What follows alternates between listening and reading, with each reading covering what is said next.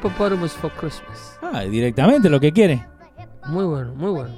¿Cómo está? Sí, esa, esa canción me, me divierte mucho, que es el contenido de la Navidad. Buenas tardes. ¿Cómo le va, señor? Este, saludo Network, saludo a la audiencia de los radios.com, Sí, señor. saludo a la audiencia de Dando Fuerte. Yo soy Pedro el Filósofo aquí, como cada tarde de martes y jueves, de 5 a 7 de la tarde, haciendo este show que se llama Dando Fuerte para llevarle a usted información de calidad, dicha y analizada de una manera distinta a lo cual están nuestros amigos hispanos acostumbrados. Unos cuantos, ¿eh?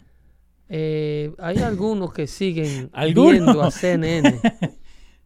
Entonces, eh, le tienen el cerebro en- envenenado, Ajá. eh, puesto que... ¿cuánto fu- ¿Cuántas veces hay que ha usado CNN el nombre de Trump? el Trump no Como acaba de- 43 mil veces el No año pasado, una locura. Este, así es que, eh, bueno, es importante, es Mm. importante tener el otro punto de vista de todo tipo de historia. Así es que aquí le damos la otra cara de la moneda, el otro punto de vista. Sí. Independientemente de lo que digan nuestros amigos de, de Twitter, hay unos que se cuelan Ajá. y dicen cosas que nosotros decimos que en realidad no decimos. ¿Qué le parece? Eh, mira, eh, Dicen cosas que nosotros decimos que en realidad no decimos. lo tenemos que poner una camiseta. Hablando de la camiseta, la, está disponible. en Ya está disponible. Bueno, Sí, hágale un regalo a un amigo de Christmas. Dele, cómprele la camiseta de Dando Fuerte. Eh, ¿Usted cómo le dicen? ¿Camiseta? ¿Poloche? Eh, le decimos polo shirts. La que tengo puesta yo. Ah, tengo que confesarte que en. Dominicana se le dice poloche. Ok, bueno, ok. A I'm todo. sorry. ok, poloche. Se le dice poloche a todo. Ajá. Eso es un poloche. Y muchas personas en algunos lugares le dicen franela. Ok, sí, Franel he escuchado. Y Pero, eh, sí, dicen poloche. Ujú. Pero obviamente la palabra polo shirts Sí, es el, el que tiene cuellito. que tiene cuello. y que tiene manguitas de jugar polo. Ese clásico polo shirts. Que Pero en Santo Domingo a todos le dicen poloche. a todos le dicen polo che. Poloche. Polo che en el argot popular. Ajá. Sí. Pero sí le dicen eh, eh, franela Sí. y eh, algunas personas en las áreas más metropolitanas, como en la ciudad, en la capital, le dicen suete. A una camiseta regular, un t-shirt. Suete porque viene del vocablo inglés sweater. Sí. Ok, viene del vocablo inglés sweater. ¿Viste cómo estamos aprendiendo, eh? Sí, eh, sí, gusta. le dicen suete. Mira, muchacho, ponte un suete que te va a dar un resfriado. Igual que parquear, hay tantas palabras que usamos. Parquear ya está incorporado. Sí, pero Sí. o sea, e- esa es una de las palabras que me molesta. No Estacionar. estacionar. Estacionar, parquear está incorporado ya a la, a la Real Academia. Sí, a como así como hablamos la otra semana que se incorporaron todas esas esos vocablos Sí. taínos Sí. Debido a la interacción de los españoles con el pueblo taíno de, la, de las Antillas, se vieron forzados a tener que entenderlos antes de culturizarlo, porque la gente habla de la exterminación taína, Sí. lo que yo creo que es un, eh, un hecho más que se le atribuye a la crueldad de los colonizadores que no debieran los colonizadores cargar. En el honor a la verdad, los taínos, más que exterminados y muchas culturas de indios en las Américas, como aztecas y mayas, Sí. incas, en el caso de, de Sudamérica, eh, fueron, eh, no fueron exterminados, lo que fueron fue eh, culturizados. Si hay gente que se ofende con el término culturizado porque no es lo suficientemente cruel, explico. Lo que pasa con las tribus, con los grupos, los pueblos indígenas que existieron durante los tiempos de la colonia, fue que fueron prácticamente forzados Ujú. a cristianizarse Eh, y sí. a aceptar el, el, el modo, el modo de vida del hombre europeo occidental. Entonces, muchos de ellos optaron por abrazar Ajá. la cultura europea cristiana. Y hasta el día de hoy, eh, la gente lo que quiere es tener ese abuelo español, Sí. ese tío, Sí, para poder, para poder sacar el pasaporte. para presumir, ¿tú me estás Sí. entendiendo? Y entonces, Eh, ¿Por qué? Y- la gente cuando tiene un apellido, La. Chapelle, Sí, bueno, bueno. las mujeres se casan y no cogen Sí. el apellido del marido. No, ¿de No, verdad? se quedan con La Mi, Chapelle. mi mujer siempre me dice, no, que mi familia viene de Holanda. ¿Por Sí, qué? Tiene un apellido sofisticado. ¿Quién? Rey, Rey. Reyes tiene el apellido. Ah, no. Que de hecho, me hablabas tú de tus amigos los judíos, Sí. que tú sabes que existe, y es bueno recomendarle este tipo de investigación a los amigos de, de Dando Fuerte. Mm. Eh, existe el, lo que le llaman, eh, y que me disculpen, no lo digo en términos peyorativos, en el mundo de los judíos existen en, en los judíos que fueron, que habitaban a España o la península ibérica, Ajá. eh, está el libro de los apellidos marranos. Ok. Eh, ¿Qué son apellidos marranos? Eh, despectivamente, Sí. la corona española eh, los, los, los registraba en un registro civil de nacimiento a los judíos conversos que se convertían o eran forzados a convertirse al cristianismo por parte de la Inquisición católica.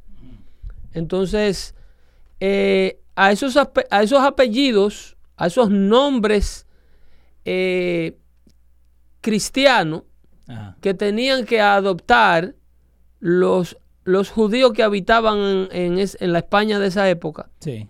a esos apellidos que ellos eh, se buscaban, porque ellos se ponían nombres cristianos que fueran de acorde a lo que aceptaría la Inquisición.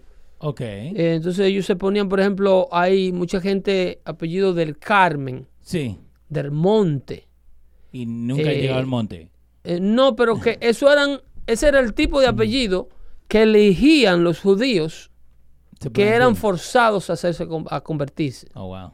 Porque en el hebreo, en el caso del hebreo se da mucho que muchos nombres hispanos Ujú. en la comunidad judía, eh, más que nada israelita, eh, el- los nombres, lo que nosotros usamos como nombre, ellos lo llevan como apellido. Ok. ¿Ok? Es muy fácil ver una persona de apellido Julián Sí. en Israel, de apellido Ramón, Ok. ¿ok? De apellido Nelson, Juan, De apellido. ¿no? apellido, por ejemplo, eh, Isaiah Nelson, Sí. eh, eh, Ilian Ramón, por ejemplo. Como Y si nada. Ilan, muy común en Israel, Ilan. Ilan. Oh. Ilan eh, Martes, Sí. eh, o Imar Joaquín. Usando el, el nombre como Nombres que nosotros usamos como nombre, Ajá. los israelitas ya lo tenían de apellido. apellido. Oh, wow. Porque entiéndase que el cristianismo nace en el judaísmo. So, muchos de esos nombres lo hemos robado, se puede decir. Lo ¿De- hemos eh, eh, eh, usado, Ajá. lo hemos usado porque son el cristianismo comienza primero. Sí. Por ejemplo, Juan, que es muy probable, es muy común ver una persona que en lugar de llamarse Juan, Ajá. se llame de apellido Juan. Sí. Inclusive Pedro, Sí. es un apellido común en, en- en- en la comunidad seónica, la comunidad israelí. Entonces, eh, todos esos nombres que nosotros luego adoptamos a través del cristianismo, eh, los, todos esos nombres cristianos que tenemos, eh, eh, bueno, el tuyo no es bíblico. So, No. El tuyo Pero, es eh, mi, mi- nombre secular. Mi segundo nombre es bíblico. Eh, ¿Cómo se llama? Leonardo Jesús. Ah, ya, muy bíblico. Si es no el más bíblico de los Si bíblicos. ese no es bíblico, Eh. tenemos problemas. Está de, eh, está de fiesta de cumpleaños en estos días ese señor. Ah, sí. Sí, así es que prepárate para que lo celebre. Sí, sí. Entonces, esos muchachos, eh, sí, eran forzados a, a- a- a adoptar este tipo de, de apellidos que le llamaban ellos apellidos marranos Ajá. para distinguirlo del, del, del, del, del- del español eh, de otra casta o de otro linaje. Ok. ¿Entiendes? Ellos decían, bueno, fulano, en el caso de el padre, que le llaman el padre de, las, de, de los indígenas de América, que se llama Juan Bartolomé de las Casas. Sí. No sé si lo ha oído mencionar. Sí, sí, lo he escuchado. Entonces, el padre Bartolomé de la Casa se cree que históricamente es, era hijo de, de judíos conversos, que eran los Oh, wow. los que eran prácticamente en ocasiones convertidos al cristianismo, pero en la mayoría de los casos era por obligación. Porque la Inquisición si te encontraba, por ejemplo, un menora. ¿Sabes lo que es un menora? Sí, la, la cosita que va en la cabeza, ¿no? No, la candelabra Oh, la candelabra, que ellos ponen, que le van prendiendo una vela Sí, para este tiempo. para esta fecha. Entonces van iluminando una vela a medida transcurre la fecha del, del- que coincide con las Pascuas. Sí. Entonces, si te encontraban eso, eso era un símbolo de una religión, eh, ¿cómo te digo? Una religión hereje. Ajá. Pero solamente con eso. Ni prendido, A la ni hoguera, nada. a la hoguera te condenaban. Wow. O te obligaban a una ceremonia de conversión. Ajá. Sí, ese te hacían como Mueller, Sí, sí. como Bob Mueller, el de, Sí. el de el investigador de Trump. Ajá. Te declara culpable de esto, me ayuda con Trump, oh, te, 20 años preso. Eh, que ahí la gente eh, está eh, mandando preguntas y cosas ahí en los chats. Muchísimas gracias a la gente que está con nosotros. Una gente está pidiendo, Pedro, ¿qué pasó con la fundación de Trump? Eso vamos a hablarlo en un segundito. Sí, lo mismo que pasó con la fundación de Hillary. Sí, señor. De esa nadie pregunta. por ¿Y ella. qué piensan del juez que declaró ins- incons- eh, ini- me, lo, me lo escribió mal, inconstitucional, On, Al- unconstitutional. unconstitutional, el Obamacare En Texas. en Texas, sí. ¿Qué, qué pasó con? Está bien. Que, No, es, pero está preguntando que qué pensamos nosotros. que, que es inconstitucional. Of course. Es inconstitucional y eso se dijo desde el principio. Lo que pasa es que eh, eh, cuando el presidente Obama era presidente y cuando tiene todo un elenco de prensa, tenía la mayoría de ambas cámaras, era imposible demostrarle al pueblo americano por falta de fuerza que el gobierno federal no puede obligar a la ciudadanía a comprar un producto. ¿Y por qué dejaron que eso pasara? Por la parte que te acabo de, de explicar. No lo entiendo. Mayoría en el Senado, Ajá. mayoría en la Casa de Representantes, un pueblo que idealizó a un presidente electo con un setenta y tanto por ciento Sí. y luego lo seguían idoliz- idealizando con un respaldo de prensa nacional, un 95% de apoyo de prensa y un 125% de apoyo farandulero, Ajá. que es el que más ayuda a, a- a- a adelantar, a avanzar este tipo de propaganda. Tú tienes a, todo Hollywood Sí. eh, eh, con la familia Obama. Sí, amigo. Porque Obama era, eh, was a, a- celebrity president.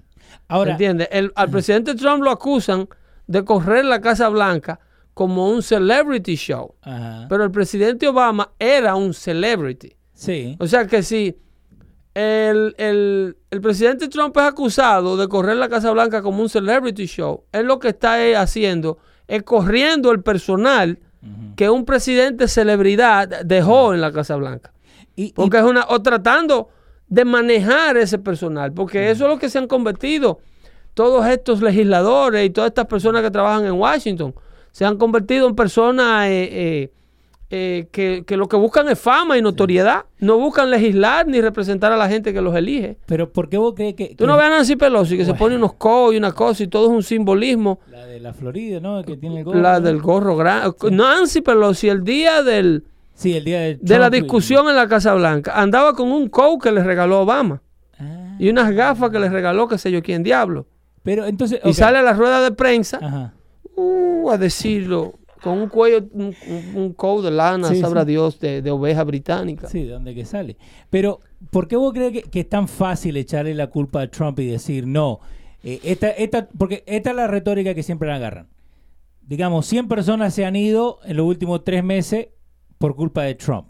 ¿Por qué no dicen esas 100 personas fueron las mismas que puso Obama que Trump está eh, Mira, arreglando? mira lo que pasa con ese fenómeno. Ajá. Eh, Por eso estamos acá. Trump Ajá. Tiene el, lo que le llaman, eh, implementa en Casa Blanca algo que en Washington no estaban acostumbrados, Ok. que es por lo que este hombre se ha ganado eh, esta cantidad de enemigos que tiene eh, y todo el que sale de Casa Blanca sale criticando. La gente, cuando hace campaña política, al igual que en Latinoamérica, y cuando está en un anillo de Estado, en un anillo poderoso de Washington, Sí. entienden que ellos están en la gestión política para ser remunerados, o sea, para ser compensados, Sí. como este, este eh, eh, caso del abogado de Trump, Ajá. que él creía que era eh, el, el- el fixer, Sí. que él podía to get away with everything he wants porque he was a person who helped the president to become president. Sí. So, hay, muchos que, que piensan así. el loco llega a Casa Blanca y para sorpresa de muchos, inclusive de su propio personal, como en el caso de Amarosa, ¿te acuerdas la Sí. señora afroamericana? Bueno, pero esa me- que viene del show con él, viene de la televisión Sí. con él. Entonces, para sorpresa de muchos, el presidente viene a implementar lo que le llaman accountability. Ok. Tú no vienes a Casa Blanca, Pero eso en todo trabajo, Pedro. ¿cómo así? En todo tra- si vos estás haciendo tu trabajo. No en Washington. No, no, pero, pero te digo, si yo o vos estamos trabajando en un lugar y no estamos haciendo el trabajo, that's accountability, te rajan, te sacan a la mierda. Eso es en Washington no. ¿Cómo que no? No, viejo. En Washington las cosas no funcionan así.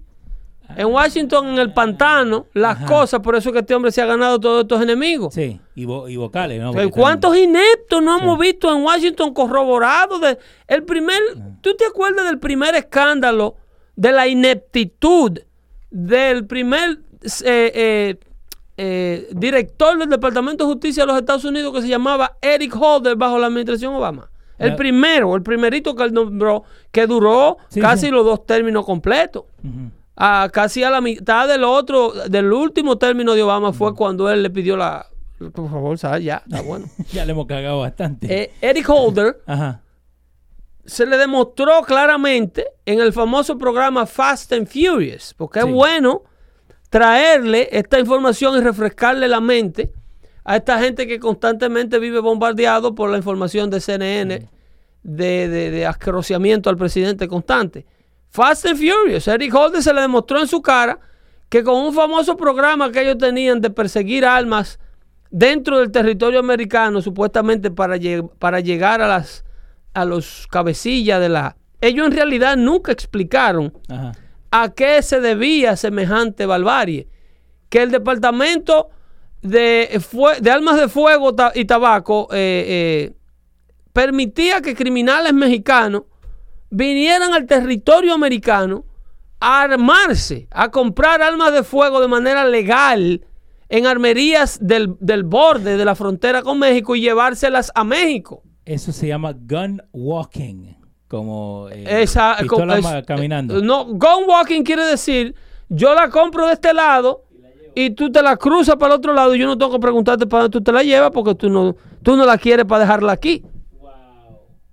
Entonces, Wow, qué entonces a él se le demostró Ajá. que agentes federales sabían de este tipo de venta, inclusive el escándalo se desata porque a un dueño de una armería, eh, en, creo que en Arizona, en, en Mesa, los federales eh, trataron como de hacerle un caso federal porque resulta que esto se descubre cuando con un AK-47, que creo que ese es el que pasa tú en el, en el sí, artículo sí. ahí.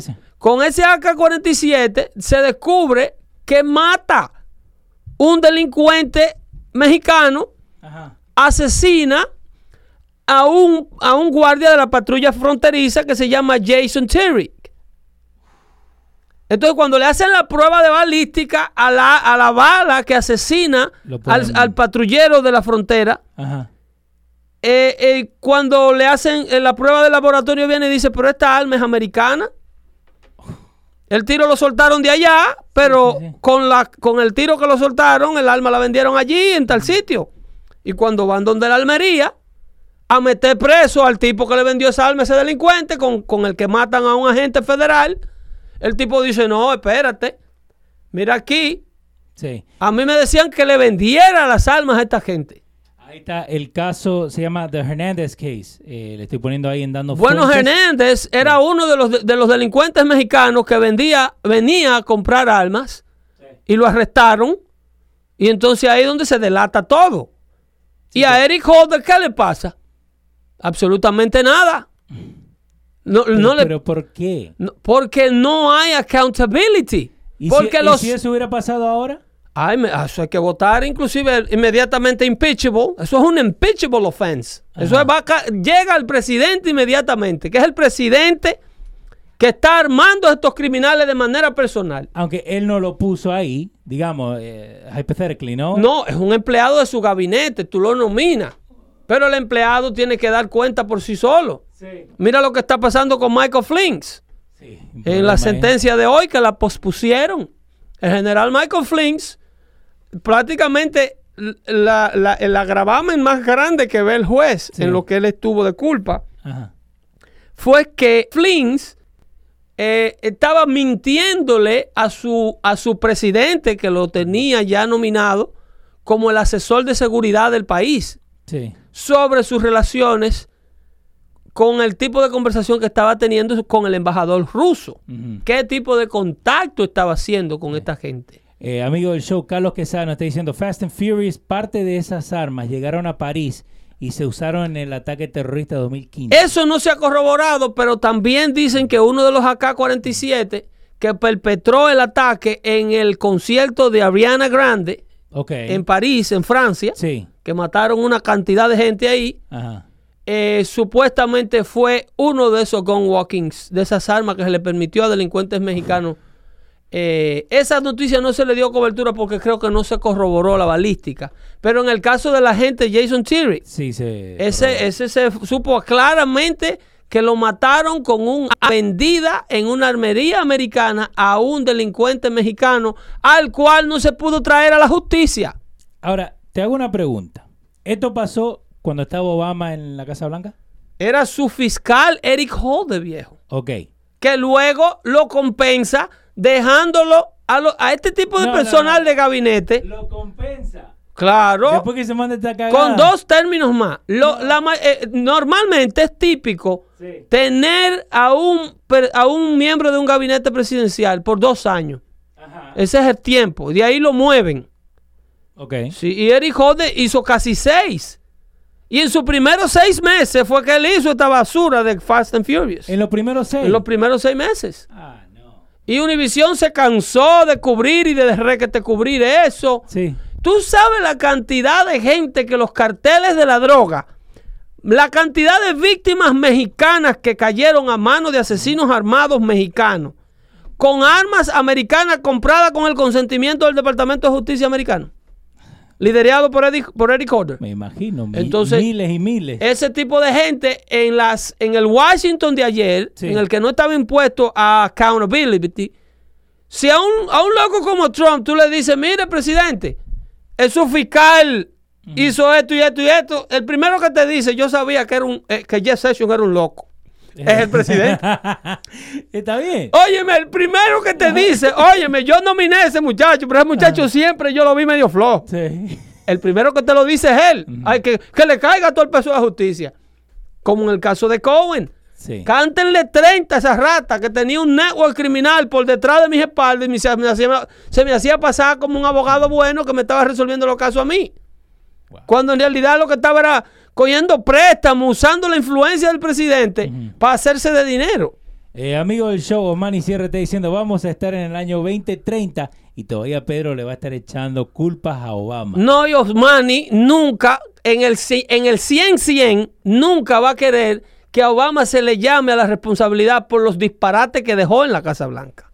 A, a mí, personalmente, a mi familia, el Obama que fue lo peor que pudo Es más, y me sorprendería mucho que Osmani Sierra Ajá. No fuera un cubano que defiende a Barack Obama por un asunto étnico. Ok.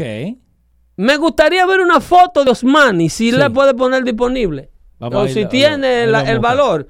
Porque O- O- Osmani Ajá. defiende el nombre de Obama de una forma étnica. Es muy probable, y nada que ver con racismo, pero es Sí. muy, muy probable que Osmani sea un cubano con ascendencia afroantillana. Porque, y, y eso es lo que mucha gente se olvida. Cuando gana Obama, ¿cuánto fue? ¿El, el, el 80, 90% de la comunidad afroamericana vino y votó por Obama?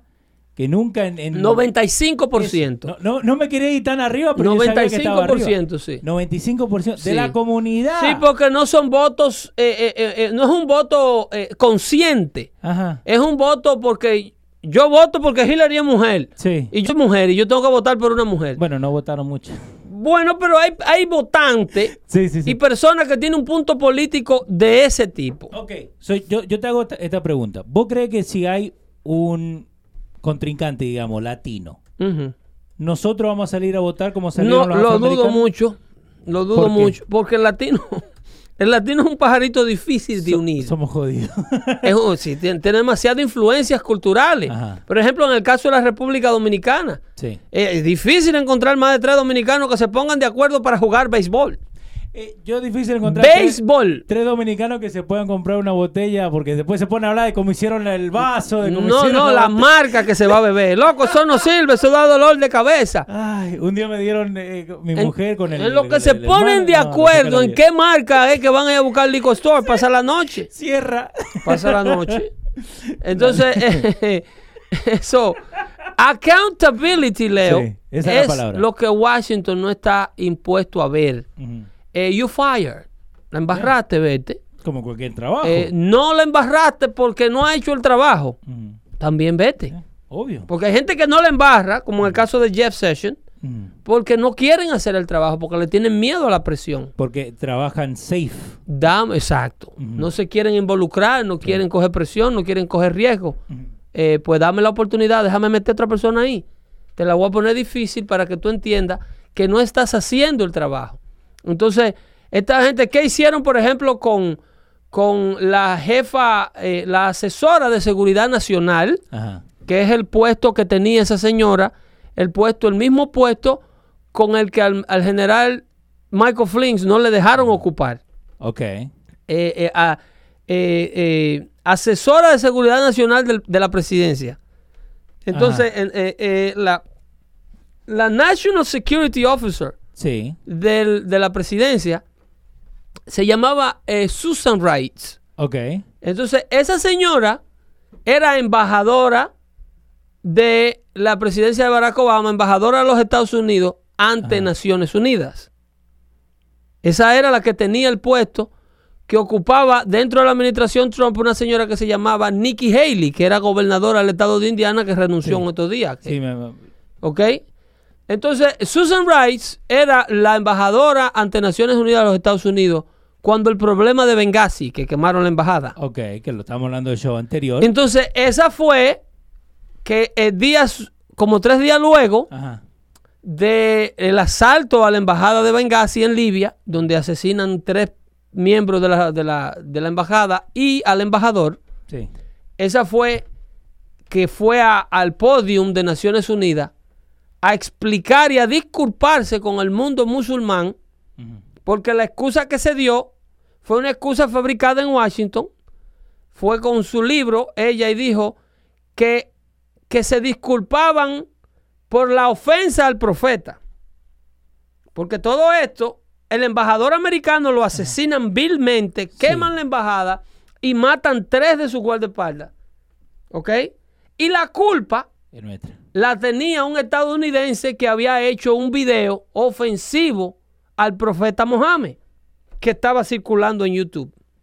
Esa fue la versión de Washington. Pedro. Eso está todo documentado. Todo está documentado. Pedro, tenemos dos dedos de frente, Pedro. Loco, todo documentado.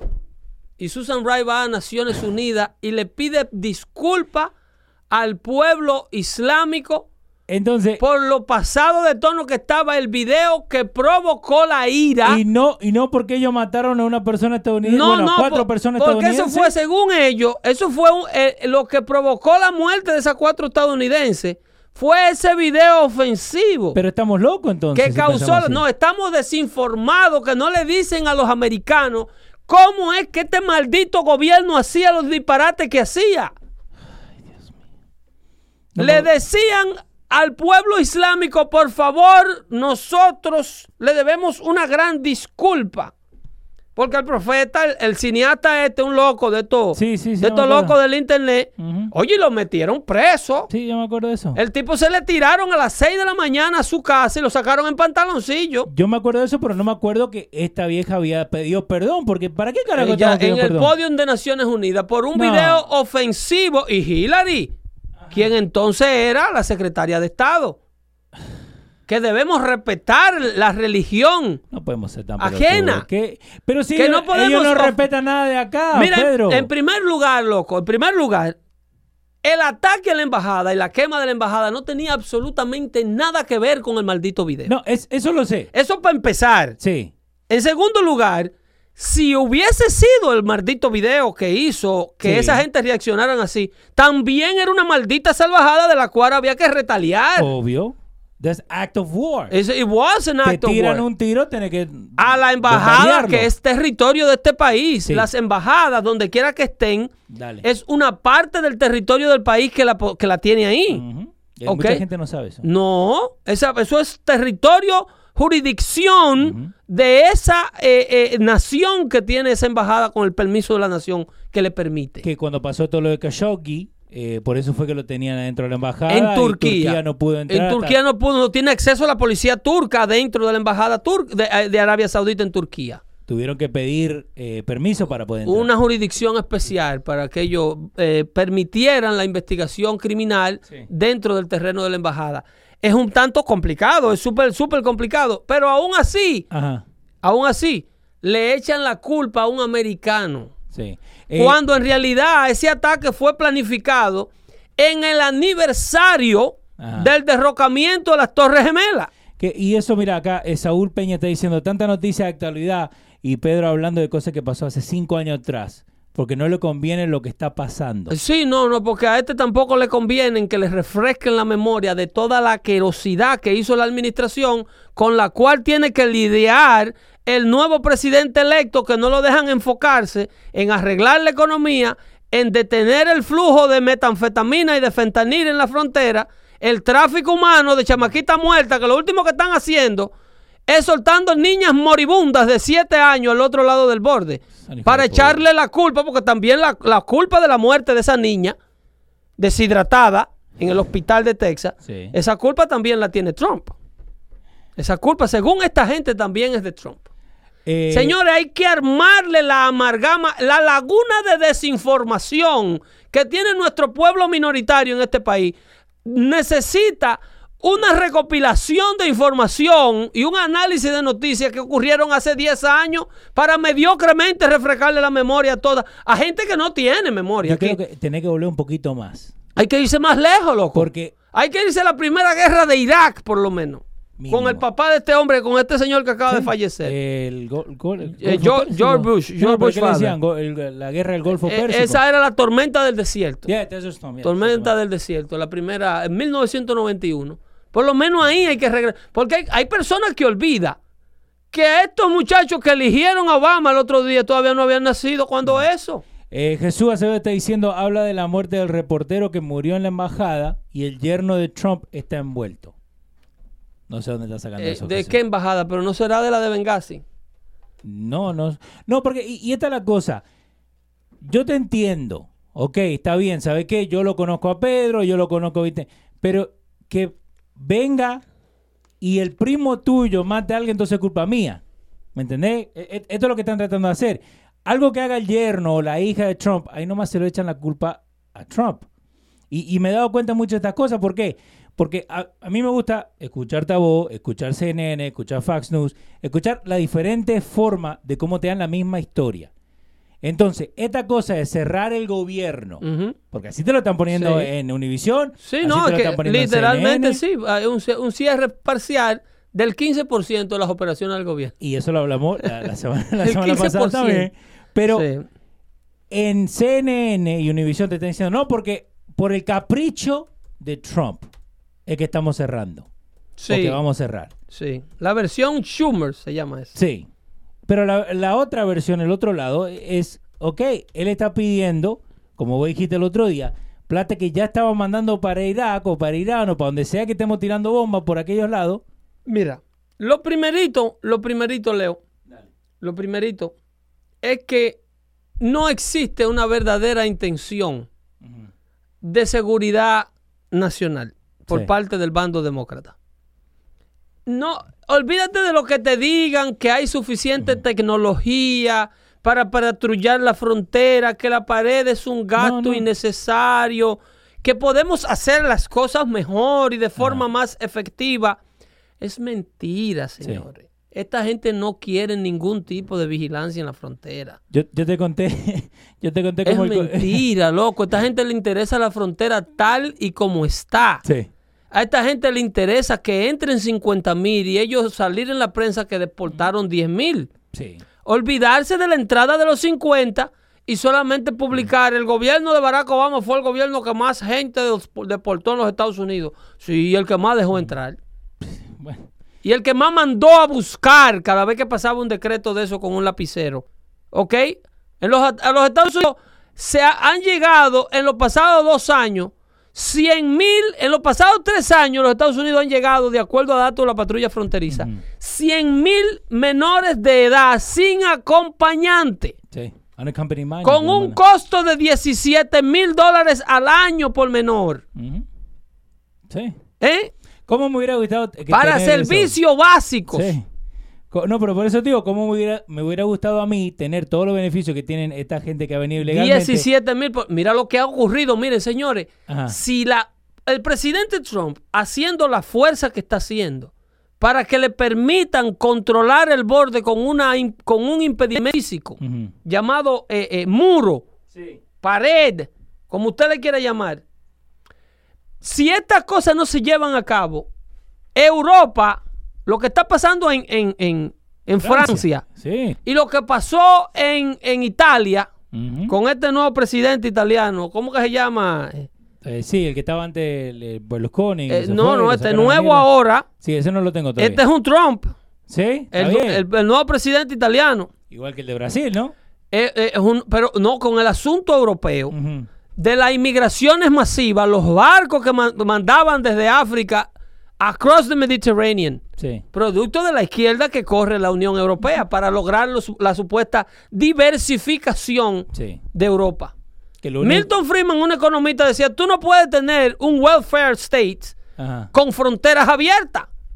Porque No. es, es insostenible. Tú no puedes tener los beneficios sociales que tiene Estados Unidos con un programa de retiro para envejecientes, luego de los 65 años de edad, Sí. garantizado.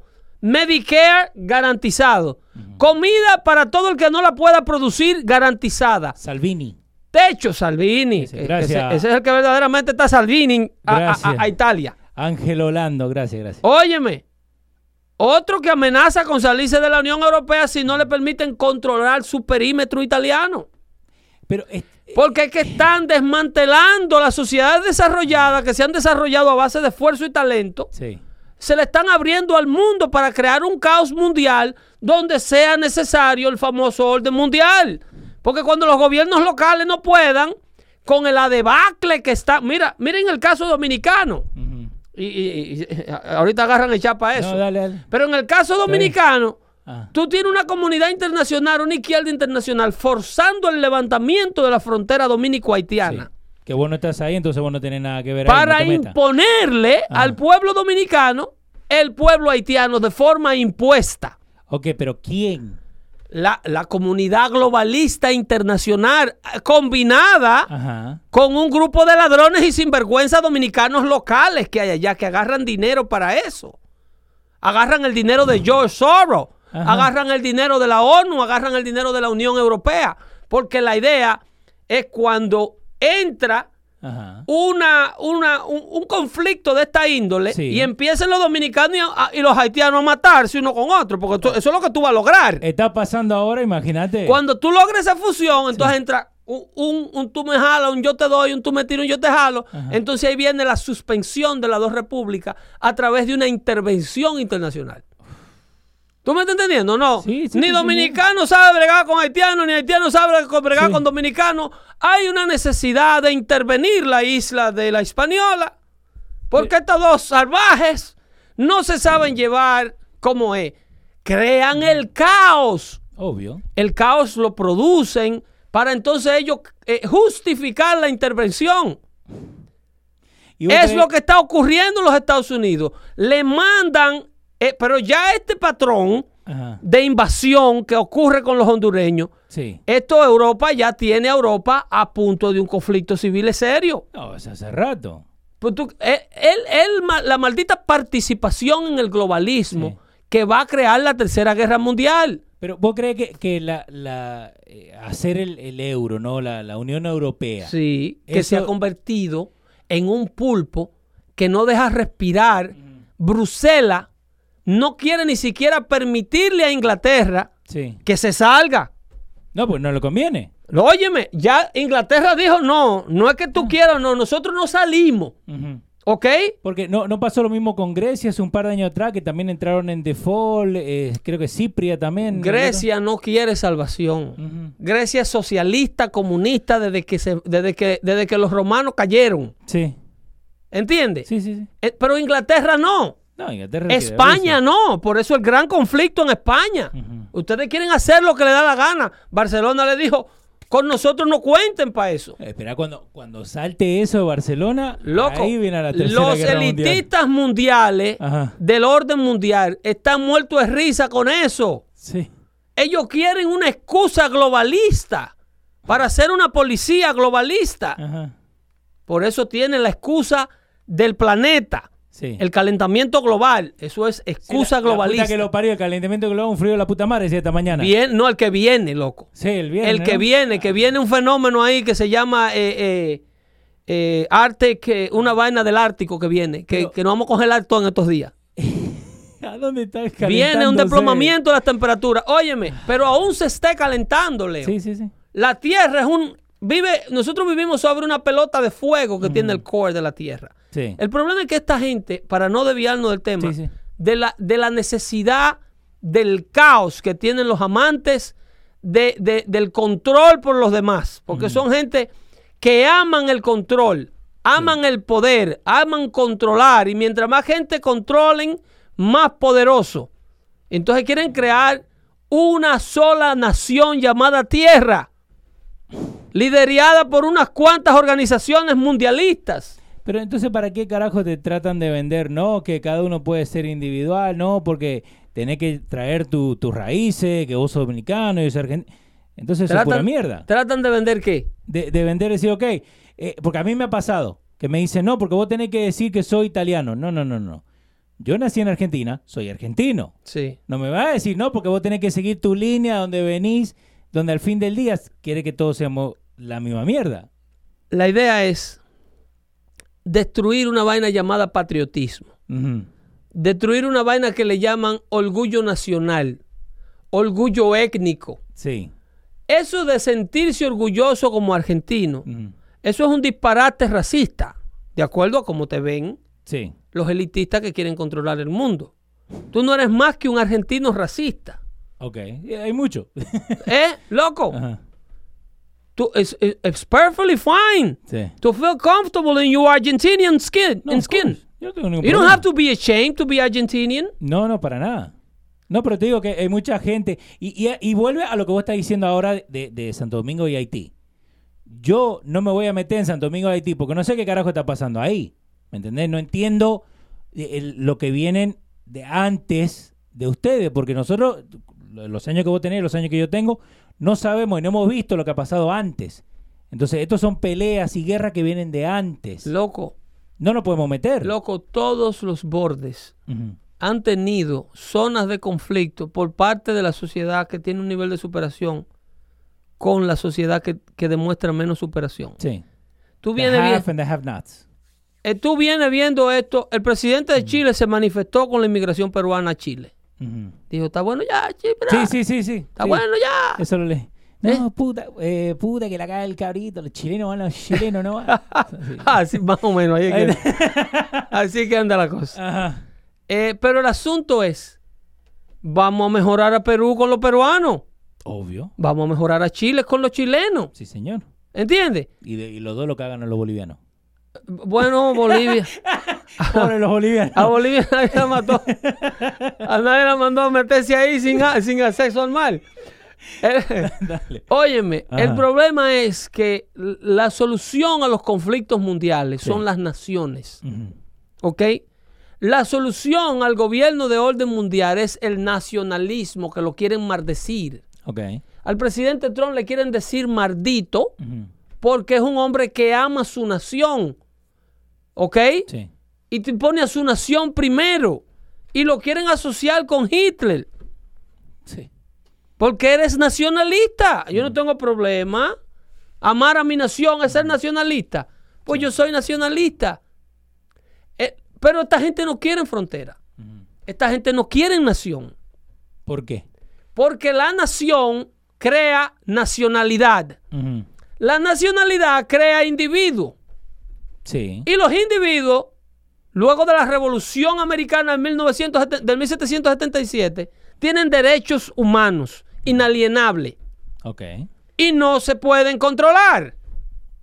El individuo es sometido a la obediencia civil. ¿Tú me estás entendiendo? Por leyes establecidas, Sí. por autoridades, por leyes sociales que existen. Pero tú tienes derechos que te pertenecen. El derecho a la vida, a la libertad y al de perseguir la felicidad, como tú creas que esa felicidad sea. Y, y eso es Entonces, eso, como, como vos veas la felicidad. yo la veo, y si mi felicidad es votar por un tipo que yo creo que piensa como yo, entonces para el elitista mundial, no, hombre, no, que lo que tú vas a hacer es elegir un presidente. Olvídate de elegir presidente, tú vas a tener un ruler. Sí. Tú vas a tener una persona que dice qué es lo que se va a hacer en esa región del mundo. ¿Viste En lo- base al conocimiento que él tiene por ahí. ¿Viste lo que te mandé de lo que el ciclo sigue? Lo- Xenofobia, dice Jesús. Sí, bueno, no. porque- Eso es lo que sufre Trump. ¿Qué, qué es esto? Y, y yo siempre lo, lo hemos dicho acá cuando hemos hablado con vos de, de la inmigración y todo. Si vos estás acá, tenés que, I'm sorry, tenés que acoplarte y ser parte de la vida acá. Eso significa que tratar de, de arreglar tu estatus, no quedarte sentado y esperar para una reforma que siempre tiran lo- los, eh, los Esperando demócratas. que un político te resuelva la vida. Yo tengo, yo te dije, yo tengo un primo que hasta el día de hoy está esperando esa reforma que le han dicho No. desde los 90. Y, lo de, y ahorita se, se da cuatro copas borracho por ahí y lo agarra Univisión y le hace un reportaje el día que lo van a deportar. Eso. Se- eh, segundo, uno mismo tiene que, si vos estás acá, sé parte de esto. Intégrate. Pagá impuestos. No, no, no ponga la música a todo volumen en un, bla- en un, en un, eh, eh, vecindario blanquito. Creyendo que no, los vecinos están mal, yo estoy bien. Los vecinos son los racistas que no aceptan mi estilo de vida. Parásita. Intégrate, loco. Hay un refrán que dice, cuando a Roma fuereis, hiciereis lo que viereis. Sí. Eh, ah, por favor, Sí. compartan para mantenerlo. Yo está diciendo Brian. Eh, Jesús, si es eh, xenofobia, eh, que necesita este país para que se arreglen las cosas, bienvenido La, sea. la xenofobia es otra cosa. No, eh, Es un término que Jesús lo está empleando hace como cuatro shows atrás. para porque lo- se lo dijeron por ahí en CNN y ahora él cree que eso suena bonito. Y eso, y mira, eh, amigo del show, Carlos que se está diciendo, nacionalismo no tiene nada que ver con racismo. Exacto. DJ Caliche salud, nos saluda a todos. Sí, un saludito ahí. Eh, eh, Brian Nova sugiriendo a la gente que compre sus camisetas para apoyar al network. sí, señor. Eh, se le agradece a Brian Nova el consejo que da. Jesús Acevedo dice, ¿sabe lo que significa xenofobia? Jesús quiere darle una clase. sí, ah, no, me gusta, me gusta. Que- quiere que darle una clase ahora. Pero, pero a, esto, a esto es lo que voy. Eh, yo mal dice, porque siempre llega tarde tú. El problema es nosotros mismos. Esto que está pasando en Santo Domingo, lo que está pasando acá. Porque fíjate una cosa, si vos ves televisión de cualquier otro país y vos mismo lo estabas diciendo eh, hace dos shows atrás sobre los cubanos que vienen de allá con la información que le mandan de acá, Ujú, es porque gente de afuera se quiere meter en lo que no le conviene. O, o le conviene a, a largo plazo, ¿no? Correcto. Pero vos ves que va a llegar un momento que digan, ok, lo que está haciendo Trump para Estados Unidos está bien. ¿Vos crees que eso va a llegar un momento? O, ¿Que o hay hasta el día- dominicanos? hasta el día que se... Cualquiera, de cualquier país, porque... Bueno, en el caso de los dominicanos, Sí, es, eh, principalmente la gente de ultramar, la- los dominicanos que viven por aquí y muchos dominicanos de la isla, sí. independientemente de todos los medios de comunicación auspiciados por el gobierno, que no le interesa que se explique lo que Trump estaba aplicando, Ajá. están apoyando mucho la gestión Trump. Eh, no sé si te acuerdas cuando entrevistamos a ese candidato dominicano a la presidencia que se llama eh, Alfonso Rodríguez. Sí, Alfonso Rodríguez. Alfonso Rodríguez eh, se comparaba mucho con Emmanuel Macron. Y él decía que él era un fenómeno como Emmanuel Macron, un fenómeno sin experiencia política. Ajá. Y yo siempre lo veía hacer esas declaraciones. Yo decía, se está comparando con el fenómeno político, eh, el fenómeno político que, que no es eh, comparable. Ajá. Porque Emmanuel Macron sí fue una figura política, pero para negativa. Es como una figura política. Emmanuel Macron fue una figura política parecida a la de Alexandra Ocasio Cortés. Sí. Solo que en lugar de ofrecer becas gratis y Ajá. welfare gratis Sí. y una vivienda gratis para todo el que la pida, Emmanuel Macron lo que ofrece es una participación por parte de Francia Ajá. para corregir los problemas del planeta.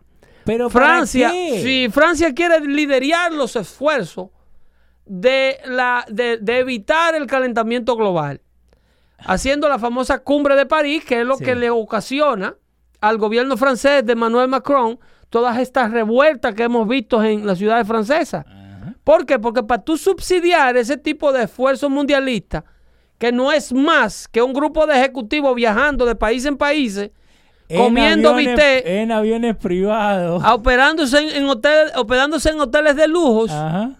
Entonces, eso para eso tú necesitas tasar a los contribuyentes tuyos para poder participar en eso. Entonces, el presidente Trump dijo, Estados Unidos tiene que participar con 100 mil millones de dólares Ajá. Que tenemos que darle al famoso acuerdo de París Que él no firmó. del dinero del bolsillo de los contribuyentes americanos que yo quiero bajarle los impuestos. No, no, yo no voy a participar en esta vaina.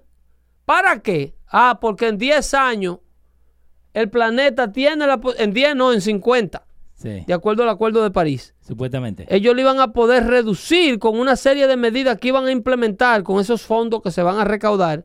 Ujú. Iban a poder reducirle 0.5 grados Fahrenheit a la temperatura global. Pedro, si está 30 o 35, igual es un frío de la puta madre. Loco, no hay garantía de que esa gente pueden bajar absolutamente nada. Pero, Pedro. Esa gente no tiene ningún tipo de garantía implementable de que pueden controlar al sol, que pueden controlar el fenómeno natural eh, eh, eh, eh, llamado tierra. Sí. Que La- no, no puede. La tierra es un fenómeno natural. Nosotros pisamos sobre un fenómeno eh, de fuego. La tierra tiene una energía acumulada en el, su centro, Sí. que es la que vemos que la escupe a cada rato en forma de volcanes. Nosotros vivimos sobre una bola de fuego y tenemos otra allá afuera. Este planeta tiene una energía acumulada en el core, en el núcleo, Sí. en el centro. Tú haces un hoyo de más de 300 metros de profundidad y tú metes agua para allá abajo y cuando sale de ahí, de- cuando la sacan por otro hoyo, que es lo que le llaman thermal energy, Sí. hay gente que crea energía eléctrica con, con el calor del agua que mandan hacia el centro de la Tierra por un, por un costado y por el otro costado la sacan caliente. Igual que lo- los geysers. Basically eso. Eso es combustible. Eh. De esa manera hacen combustible. Le llaman energía térmica, usando el calor que tiene la Tierra en su centro. Para calentar agua, Sí. sacarla caliente por otro lado y con eso hacer vapores que mueven eh, cualquier cantidad de maquinaria. Entonces, ¿por qué no estamos enfocándonos en esto? Decir, ok, esto es lo que vamos a hacer usando el, el thermal energy. Y estamos vendiendo el, el- el pacto de París, donde vamos a ver qué podemos hacer. Y básicamente lo que están haciendo es poniéndole los impuestos a la gente francesa, que por eso fue que se calentaron. Para participar en este tipo de iniciativa globalista. Ajá.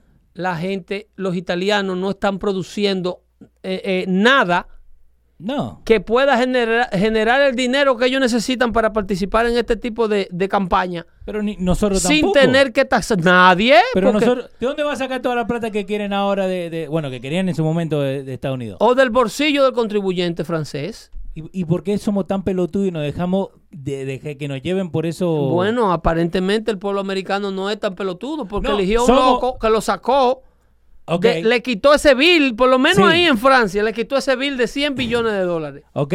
a los Estados Pero vos Unidos. tenés la mitad del pueblo que dice, no, estamos mal en habernos salido de- del, del eh, eh, Paris Accord. Sí, porque tú tienes un pueblo mal informado, porque este tipo de acuerdo tiene lobbyists, Sí. tiene un grupo de personas que venden el acuerdo. A favor y en contra, A ¿no? favor, Ok. a favor. Tú no puedes vender nada en contra porque no te lo compran. Bueno, no, pero pueden hacerle, viste... No, tú tienes un sinnúmero de gente que está vendiendo Ajá. los beneficios de este acuerdo a nivel de responsabilidad y culpa. Porque te meten un sentido de culpabilidad. Ok. Agarran todas estas fotos de la contaminación mundial que provoca la pobreza y la falta de empleo.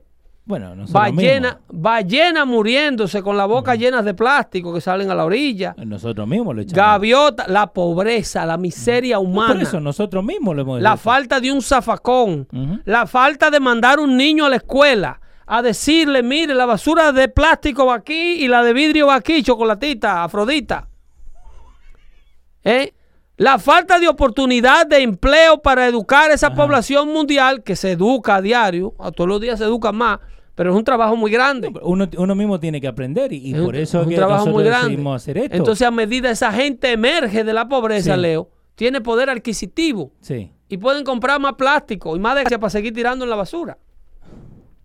¿Entiendes? No. La contaminación ambiental, el peor contaminador ambiental, es un ser humano sin empleo y sin oportunidades de progreso. Eh, Y esta gente lo único que saben hacer es matar empleo y matar el progreso. Vos, vos fíjate que tiene muchísimo que ver con la enseñanza que uno tiene, ¿no? Vos recién de la basura. Sí. Eh, eh, amigo Mario, que hacemos show de, de- de lucha libre, él fue a Japón el año pasado. Y él dice que en Japón las calles no están sucias.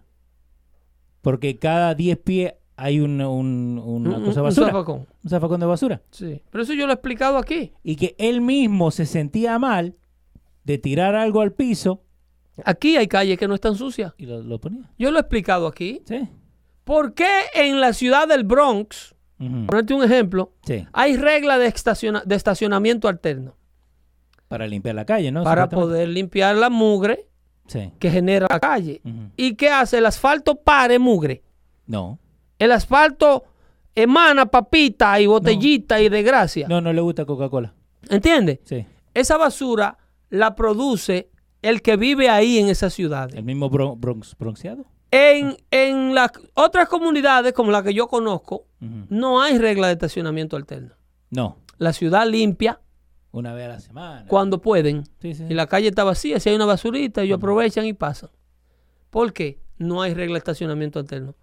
Porque la comunidad no ensucia. La comunidad no tira todo lo que se come, la envoltura en la calle. Pero ¿por qué entonces no nos ayuda a, nos- a nosotros, digamos, los que vivimos en el Bronx, a aprender esta mierda de que nosotros mismos estamos ensuciando donde vivimos? Es como si vos te vas a acostar a la y te, te tirás la papita y todo encima. Porque el nivel de corrupción Ajá. en los lugares donde viven esta gente que tienen 30 años y no aprenden a poner la basura donde pertenece, Sí. Porque andan con ella dentro de la cabeza. Ya Sí, la basura sí. es tanta que se le metió por dentro.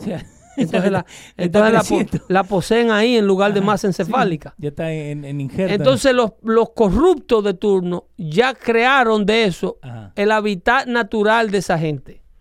Entonces esa gente ya no conoce otro mundo. Sí. Para esa gente poder ver una realidad distinta, tiene que hacer lo que yo recomiendo. Váyase del maldito Bronx. Exactamente.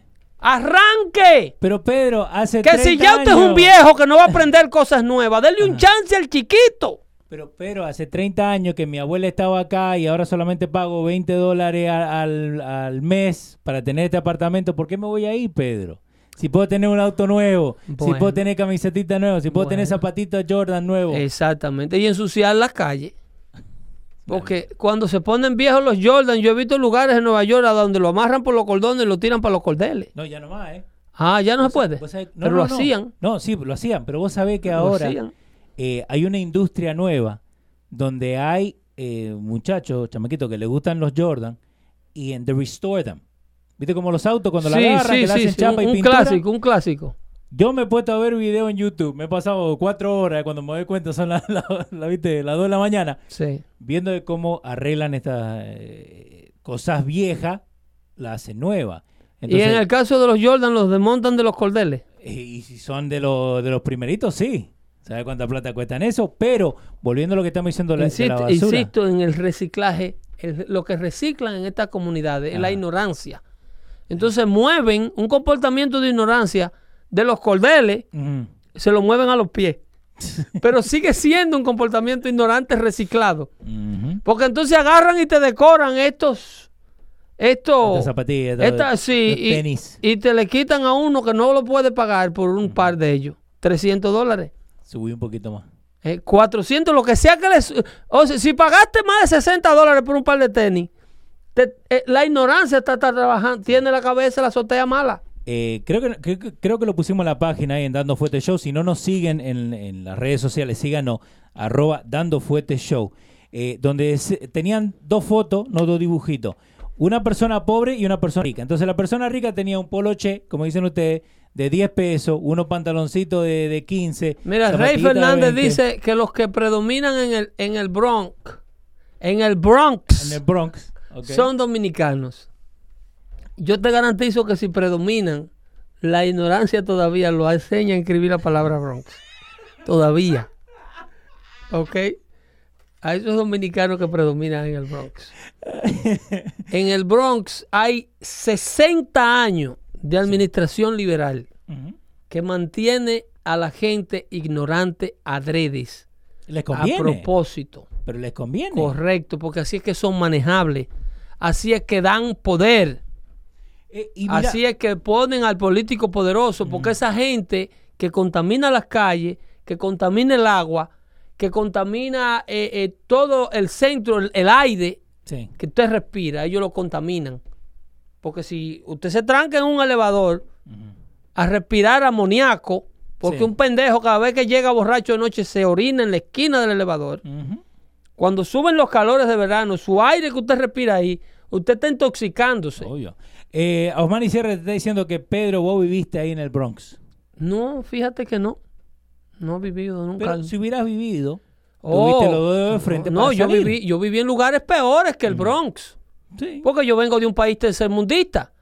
Porque en el Bronx tú, tú llamas a la policía y todavía llega. Sí. ¿eh? ¿Y allá? Tú llamas a una ambulancia y todavía llega. ¿Y allá? ¿eh? Pero yo, tú vienes, tú vienes. ¡Ey! No, vamos a hacerlo loco. El problema es sentirnos orgullosos de, de- de quedarnos en esos lugares. Eh, Y- DJ, eh, Y crear una supuesta, un supuesto amor por el entorno. Y no, no, a mí no me habla del Bronx. Que el Bronx, that's- I'm from the Bronx. Señor, usted no está defendiendo nada. no, En primer lugar, usted no es el creador de esa ignorancia, no, ni del progreso tampoco. viene de antes. ¿Entiendes? Porque eso estuvo, eso fue progreso una vez. El Bronx era una de las áreas, eh, eh, eh, bueno, eso pertenecía a una familia. Los Bronx era Sí. una familia. ¿Con X o con K? No, con X, que acá del diablo para este muchacho Rey Fernández. Maldita acá del diablo. Dale. Entonces, eso era una familia muy afluyente y el Bronx era un área muy productiva. ok. Y entonces eso primero progresó, luego lo desbarataron y ahora están, hay ciertas señales de progreso. Y, pero ese- de- usted no es dueño de ninguno de los dos. Ni del poquito progreso porque es menor que el que existía a nivel social.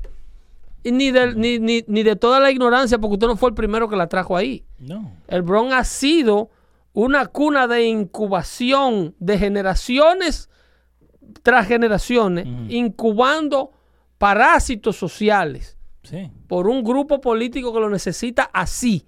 No, y te lo venden, y te lo venden Lo así. necesita así. En Puerto Rico tuvieron, eh, entendieron la necesidad de no, bueno, eso fue un proyecto que se dio mucho durante el contrato con América Ajá. de la administración de Bill Clinton con la mayoría del Congreso republicano cuando Newt Gingrich era el director, el, el- el- el presidente de la Cámara de Representantes, Sí. que hicieron una reforma a welfare, hicieron una reforma al sistema de asistencia pública, donde mandaron todas estas mujeres cuyo único oficio era dejarse preñar para que le dieran un cheque por muchacho y uno a ella, Ajá. y las obligaban a hacer el bachillerato y a inscribirse en las universidades si no le cerraban los casos. ¿Y por qué vos crees que y, eh, la gente de, eh, que agarran estos cupones. ¿por qué no le hacen prueba de droga? Bueno, porque eso es eh, anticonstitucional. ¿Por qué? Porque el drogadicto, según los liberales, es una persona enferma. Ok. No es una persona Entonces que no, no le dé cupones, dale SSI. Bueno, es prácticamente lo mismo. No. Viene con un cheque. Sí, pero el cheque que te dan los cupones es ocho veces más grande que el que te dan por SSI. Bueno, el de los cupones... y ahí te vas a dar cuenta que van a dejar la droga, van a dejar todo y se van a ir a Eh, trabajar. el, eh, mira, eh, el fenómeno de la droga, el flagelo de la droga, Sí. es mucho más amplio. Ujú. Es una corrupción mucho más grande. Es un sistema de corrupción mucho, mucho más grande. Porque la droga no solo la consume el, el- el parásito social. El que es parásito social porque el gobierno que lo administra lo quiere parásito. Sí, que le conviene, Eh, como sí, hablando. la droga es un flagelo que sale fuera de los tentáculos políticos del, del que quiere mantenerte cogiendo un cheque de welfare. Eh, tú puedes ver casos de drogadicción en familias apulentes, Sí. en clase profesional alta. Eh, por ejemplo, en Wall Street hay un hay un, un consumo de cocaína enorme desde No, siempre. Eh, ¿Te viste Wolf of Wall Street? ¿Entiendes? Entonces, eso, eso es. eh, entonces, encima de eso, tú tienes eh, una industria de personas que suministran ese consumo. Porque si hay un mercado, alguien va a proveer eh, lo, que, lo que se consume. Sí. Entonces, esa mercancía que consume, eh, el- esa necesidad de droga que tienen. eh, yo lo que digo es que la nece- la- el consumo de droga, una sociedad con tanto espacio para consumir droga, es una sociedad, es una sociedad que tiene un vacío espiritual demasiado grande. La droga no se consume en las comunidades creyentes. No. Eh, yo estoy loco esperando el primer escándalo a ver de una gente que le desmantelaron un punto de perico adentro de una iglesia. No. Entiendes? De que, el pastor la vendía, 20 la bolsita. Bueno, ¿qué, bueno, pero el, el pastor vende otras cosas, así que... No, no, no, pero estamos hablando de la droga, loco. La No, pero eso- droga. Eso, no, no, no ha pasado. De la droga. Ni los sacerdotes pedófilos venden droga. No. ¿Entiendes? Eh, eh, hay un vacío espiritual muy grande donde la gente, porque la droga lo que te enseña es a salirte de tu estado normal. Porque tú no estás contento en tu estado normal. Un escape. Un escape es otro mundo que te ofrece la droga. El mundo actual que te rodea, you are not happy in it. Ok. You cannot stand it sober. Ujú. ¿Entiendes? Entonces, eso es- esos son vacíos espirituales. Entonces, mientras más crece la secularidad de una sociedad, Ajá. más crece, más crece no solamente la drogadicción, pero el suicidio Sí. y el, el- el comportamiento anti, au- autodestructivo y los asesinatos masivos también. La mayoría de todos estos tipos, búsquenlo, que la mayoría de todos estos tipos que cometen actos delictivos en masa, eh, mass murders, Sí. tienen que tener por lo menos un arrebate de algo. Y, y eso es lo, que- lo que dicen, porque eh, dicen que do- creo que el número es dos de cada tres personas o tres de cada cinco, algo así, que están adictos a algún tipo de estu- estupefaciente que se dice. Estupefacientes. algún tipo, sea droga, sea alcohol, sea... Porque el alcohol es otra cosa que mucha gente no habla de eso. Y hay Eh. gente que de verdad está adicta al alcohol. Oh, pero claro, Y es peor a veces. claro. Y la que le seguimos agregando de manera legal. Bueno, Claro, mucha adicción al en Nueva alcohol. York también, ¿eh? Mucha adicción al alcohol y una combinación de ambas. Porque el alcohol es un enhancement de las drogas fuertes.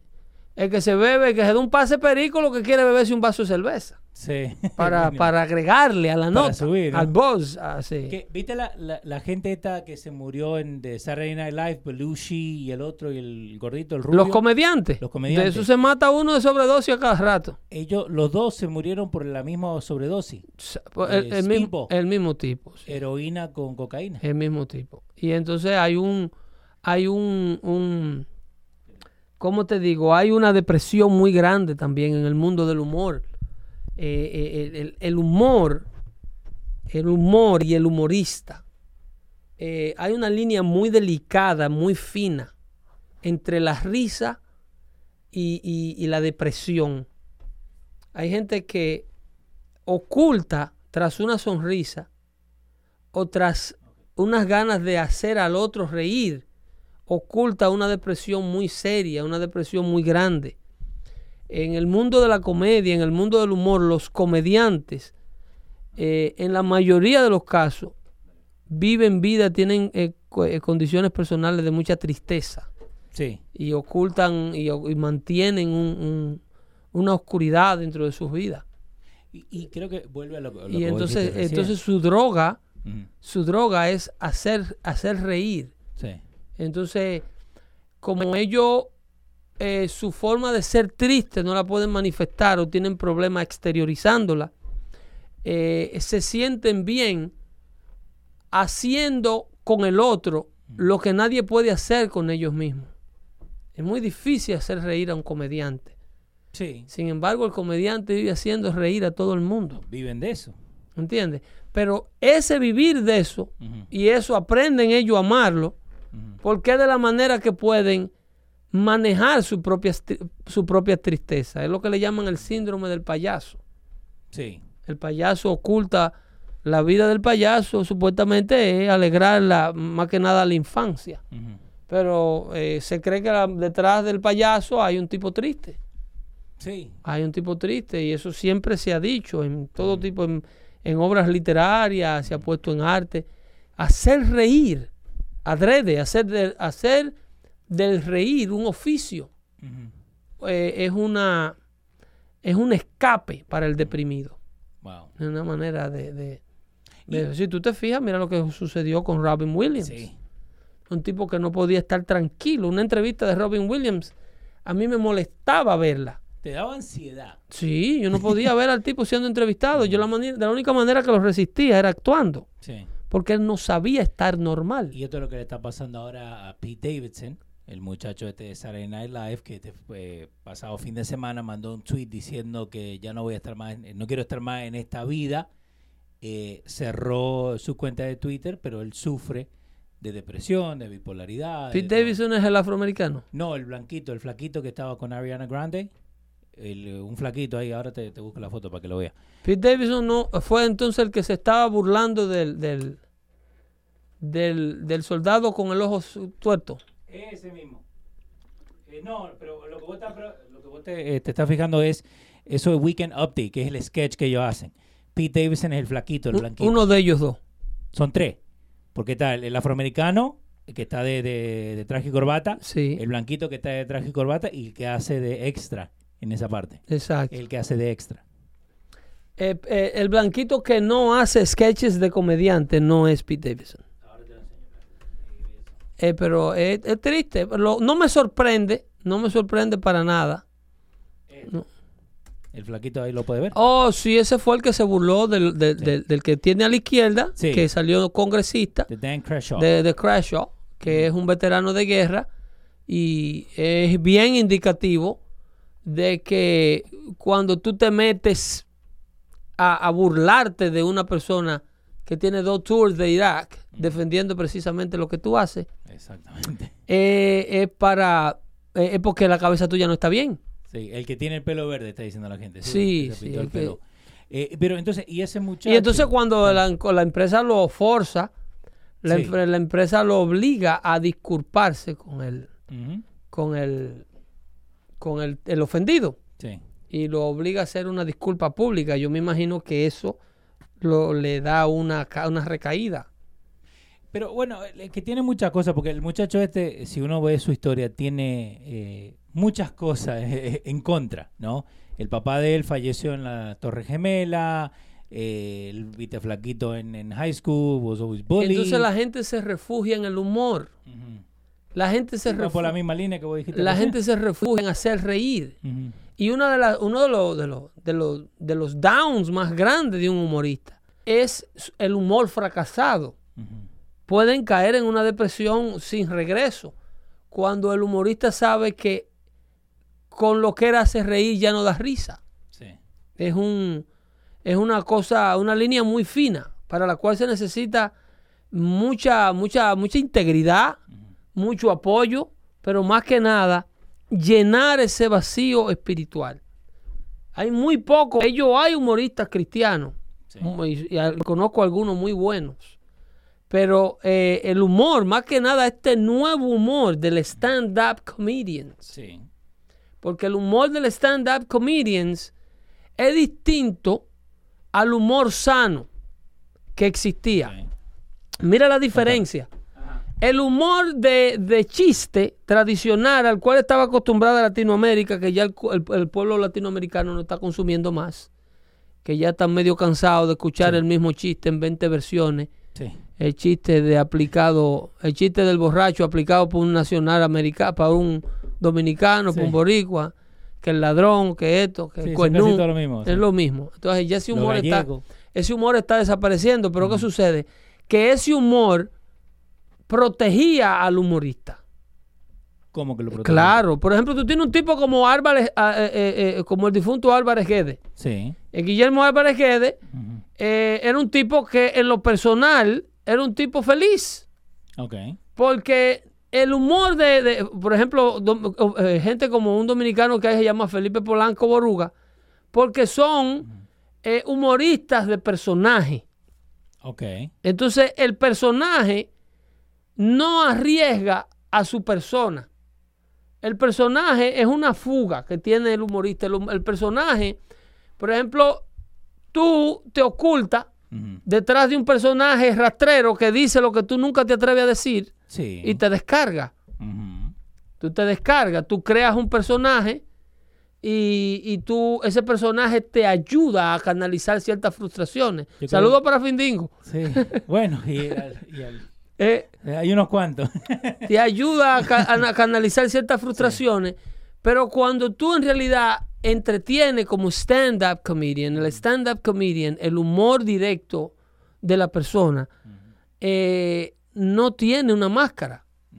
Eres tú que estás entreteniendo. Eh, y, y mira, y- y es, es funny, ¿no? Porque la gente que no escucha a nosotros viene, no, obvio, de Luis Network, entonces Sí. lo tiene que conocer a Aldo, ¿no? Aldo, sí. Aldo. él, sí. Vos viéndolo acá, digamos, en- acá sentados los tres juntos, nada que ver lo que es esa persona que he knows how own the stage cuando está con un micrófono. Que se, se vuelve un, un monstruo cuando está en tarima. Sí, eh, la noche y el día. Y en ¿no? lo personal, en lo personal, un tipo súper introvertido. Sí, tipo que no habla. callado, ¿viste?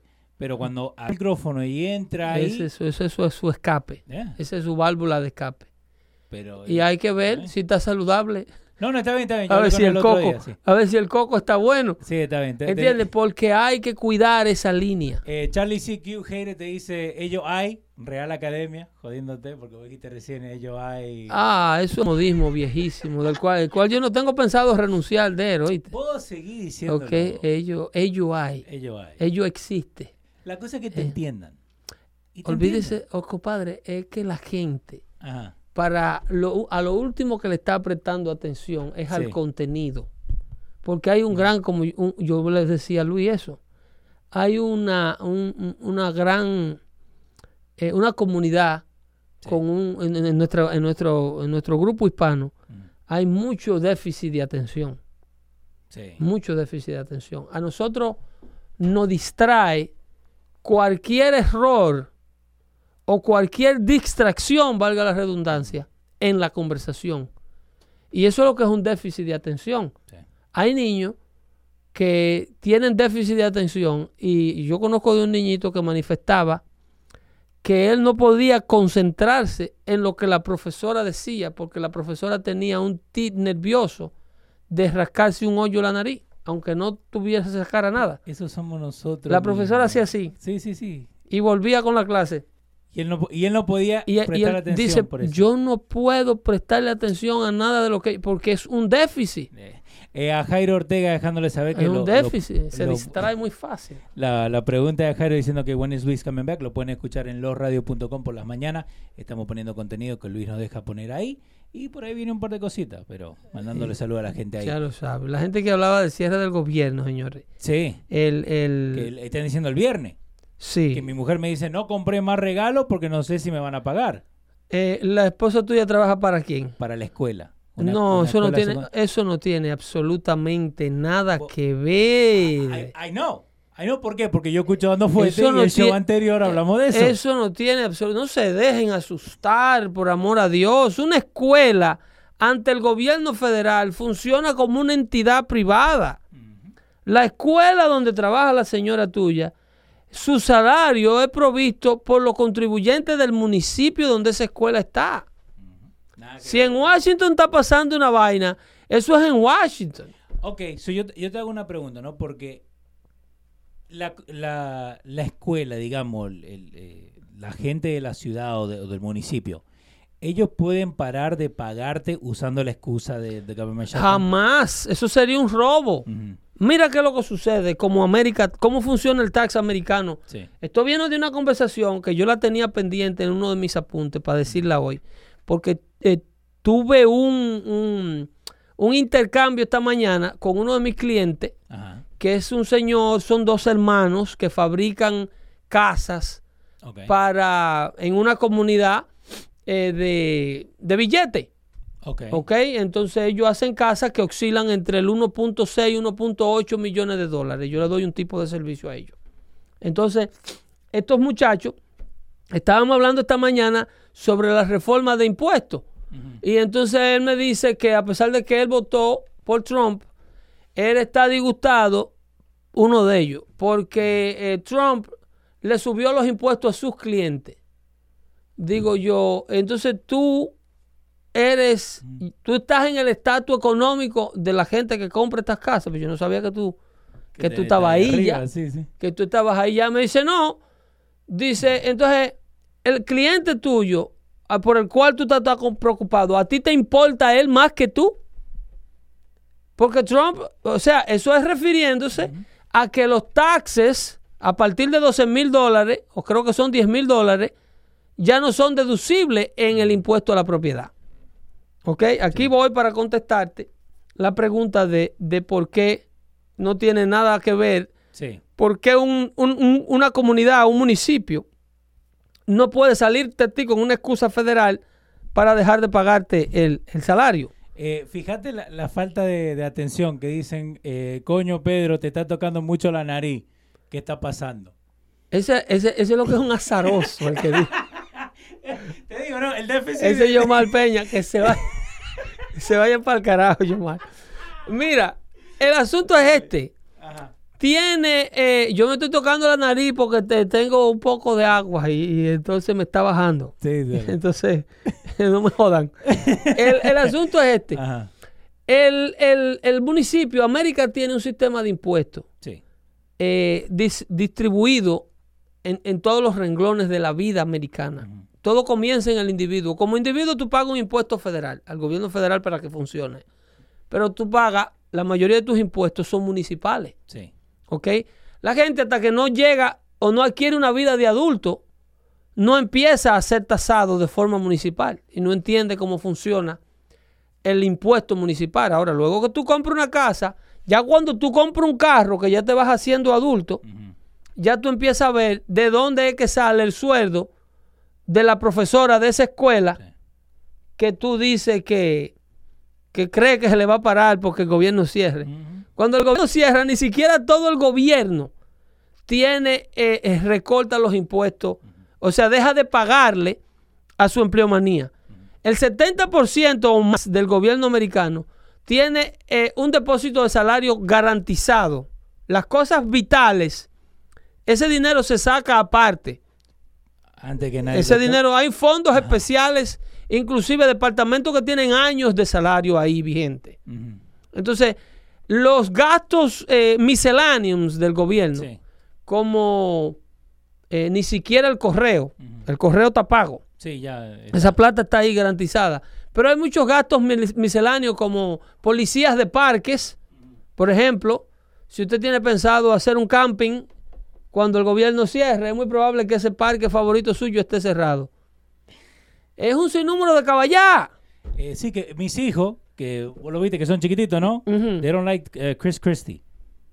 Because, porque Ah. cerró la playa aquella. Sí, señor. Bueno, esos son los asuntos. Eso fue cuando el cierre del estado de New Jersey. Mis hijos, que no ven televisión, me vienen y me dicen que we don't like bueno, Chris Christie. La gente se ofende. ay, bueno, La gente- dale, con la, la municipalidad. Mira, el asunto es que eh, yo discutía con estos eh, eh, socios de negocio sí. porque él viene con un- una retórica de que Donald Trump le subió el impuesto a, a, los- a los clientes de él.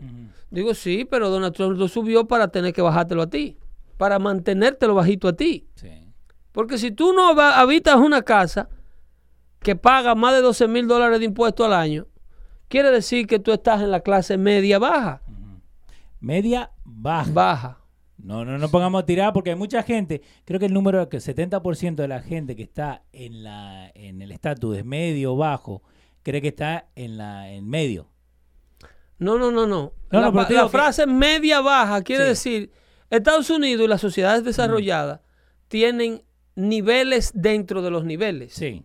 Tú tienes la clase baja y la clase baja baja. Sí. Tú tienes la clase baja alta, que es el muchacho que se acaba de graduar de la universidad y que ya va a a iniciarse Que está empezando. y ya pronto va a ingresar a la clase media baja. Sí. La clase media baja es ese renglón de la porque las clases en los Estados Unidos tiene un- tienen espacio, inclusive hay clase media media. Sí. porque la clase media americana tiene el clase media que recién se inicia, que ya tienen entre su esposa y él un ingreso combinado de 150 mil, 200 mil dólares al año. Entonces, ya ese es, eh, eh, ya ese está en la clase media baja. Sí. Y entonces luego se van mejorando las cosas, compras una casa más grande, te dan un aumento, pues entonces tú vas, eh, eh, que no es igual que en Latinoamérica, que en Latinoamérica está el pobre, media y baja. media y alta. Que la media hace años que no existe. ¿Entiendes? La media siempre ha cargado, en todos los países del mundo, la media siempre ha cargado con las dos clases. Sí. Porque el rico, como esta discusión que tuve con este hombre esta mañana, no quiere pagar impuestos. Entonces, ahora el, el- El rico no quiere, el rico quiere la mayor cantidad de, de dinero posible de ingreso y pagar el mínimo. Porque, ¿por qué diablo una persona que gane un millón de dólares al año, que viva en una casa que paga 30 mil dólares al año, va a estar ofendido porque el gobierno federal le dijo, ok, de esos 30 mil dólares que tú pagas en impuestos, en tu municipio solamente puede deducir 10 mil dólares. Por los 20 mil dólares te van a contar como un dinero que tú te ganaste. Sí. ¿Por qué? Porque América trata de ponerle un impuesto, eh, eh, América trata de no tasar la envidia, no trata de poner impuesto a envidia, que lo, como hacen los países socialistas, no, no tasa el talento y la productividad. ¿Qué es el talento y la productividad? Am- el gobierno federal no le importa que tú puedas consumir, por ejemplo, el impuesto de venta en los estados Sí. para un eh, zapato de mil dólares son 7%. Tú Sí. vas a la tienda Ferragamo y tú compras un par de zapatos de 500 dólares, pagas 7%. Y si tú vas a la, a la tienda Payless Shoe Source Sí. y tú compras un par de zapatos de, de 50 dólares, tú pagas 7%. sí. El Si tú- arriba o abajo. Si tú vas a Moro Vehículo y registras un, un Toyota Corolla de 20 mil dólares, tú vas a pagar 7% por esos 20 mil dólares. Y si tú vas a Moro Vehículo y registras un Lamborghini, tú vas a pagar un 7% de 350 dólares que vale el Lamborghini. Entonces, en países socialistas e envidiosos, Ajá. te ponen un impuesto de lujo por el Lamborghini. Un luxury tax. Un luxury tax. No, América no taxa la productividad. Si usted tiene talento para comprar su Lamborghini, usted paga más de ahí. Ahora bien, en el impuesto a la propiedad, de donde sale el sueldo de tu esposa para la escuela, no es un impuesto a una clase porque produce y a otra clase porque produce menos. Es un impuesto en base al consumo. ¿Ok? Ok. yo puedo deducir hasta 10 mil dólares de impuestos de mi casa, los impuestos de, de- de los, los, los taxes a mi propiedad, Ajá. donde yo vivo. Yo lo puedo deducir porque yo vivo en una casa que paga menos de 12 mil dólares de impuestos. Sí. El gobierno cuenta esos 12 mil dólares de mi salario como que yo no me lo gané. ¿Por qué? Porque yo se lo mandé a los impuestos de la propiedad donde vivo. Sí. Entonces, ese impuesto a mí me compra, a mí me tasan mi casa en solamente en 12 mil dólares de impuestos porque tiene tres habitaciones, dos baños, es una casa modesta. Sí. Ahora, si yo vivo en una casa de 30 mil dólares de impuestos, es porque yo uso de ese municipio otro tipo de gasto. Yo, yo, Totalmente. yo significo un gasto superior para ese municipio. Mi casa tiene Sí. ocho habitaciones. En una casa de tres habitaciones se supone que hay una familia de tres niños que manden tres niños a la escuela. Que yo produzca con mis dos bañitos cierta cantidad de galones de agua sucia Sí. para que la ciudad los recicle. Que yo solamente ponga dos carros en las vías a deteriorarla, a brincar y a hacer hoyo. El tipo que tiene una mansión de 6 y 7, Ujú. ¿tú me entiendes? Tiene, cada hijo va a la high school en un BM. Sin ningún problema. Diferentes Si llegan a ser hindú en una casa de 7 y 8 habitaciones, Son 800. te viven 7 matrimonios adentro de ella. Ajá. Entonces, ¿por qué la casa tuya está tasada en 30 mil dólares y la mía es en 12 mil? Porque eso es un impuesto de consumo. La ciudad me da para atrás ese dinero que yo pago en impuestos. ¿Tú me entiendes? Sí, sí. No es como el zapato, que el zapato yo lo que estoy es comprando y estoy pagando un impuesto mínimo de un 7% y yo lo que estoy es ayudando a una empresa a vender una mercancía. Que yo me ponga o me deje de poner ese zapato, a nadie le resuelve un problema más que a mí. Sí. Pero en el lugar que yo ocupo de la casa que donde vivo, la ciudad limpia las calles para mí. Cuando neva, ellos mandan un camión de 100 mil dólares adelante con sal, Sí. a tirar sal primero antes para que la nieve no se pegue. Con un chofer que gana 90 mil dólares al año, Que está trabajando 23 que horas. tiene una unión, que tiene seguro, que le pagan overtime.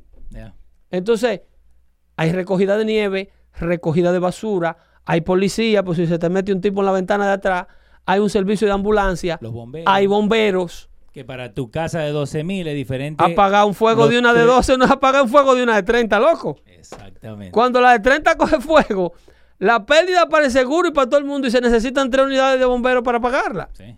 Entonces, tú necesitas, en una, las casas que esta gente hacen tienen una entrada de agua potable de pulgada y cuarto, loco.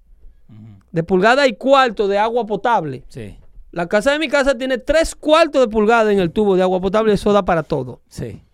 El, el acueducto local tiene que tenerle a un rico de eso, suministrarle. Y yo no ataco la riqueza.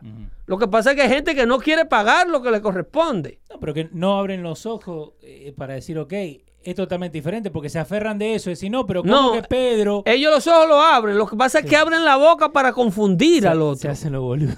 Abren la boca para confundir. Ajá. Tienen que, un suministro de electricidad, por ejemplo, para la compañía de electricidad, tenerle a una casa de esta. Una casa de esa usa 400 amperes de electricidad en el panel. Sí, señor. Una casa regular usa 100 amperes. Y muchas de ellas, esos 100 amperes lo usan para dos apartamentos. 400 amperes hay que tenerle disponible un tipo de esto para que prenda todos sus aire acondicionados, su, su entertainment center que tiene en el basement, que es un cine con, asientos reclinables, Sube, baja. jacuzzi, un ba- Señor, usted tiene que pagar por ese lujo. Obvio, Si llegaste a ese momento. eh, Si usted, si usted la vida lo bendijo con llevarlo ahí, pues lo mínimo que usted puede hacer es buscar los impuestos que su estilo de vida genera. ¿Por qué? Porque usted lo consume. Eso. No es lo mismo que... Así es que eh, los cuartos que va a ganarte, eh, si el gobierno cierra o deja de cerrar, Ajá. el cheque de la esposa tuya tiene que salir. No, y, y se lo dije. Ahora ellos hay cierres de gobiernos municipales. Ellos hay gobiernos que no se ponen de acuerdo a nivel municipal y cierran a nivel municipal. Entonces ahí otro. Ahí sí pueden afectar el salario de la gente que trabaja para la escuela de ese municipio. Ah, Llegamos al final. estamos. Entonces, nos vamos Se a despedir rápido nuestra ¿eh? audiencia. Bueno, ahí con los insultos que manda Jesús y los demás indeseables del chat, No. se le quiere, ¿ok? Está bien. Saludo está bien. especial para todos. Y nos vemos el próximo jueves. Sí, señor, nos vemos el jueves. Cuídense mucho, no le hagan mal a nadie, ¿ok? Y si se van a portar mal, notifíquenle a la, a la policía. se cuidan ahí. Hablamos.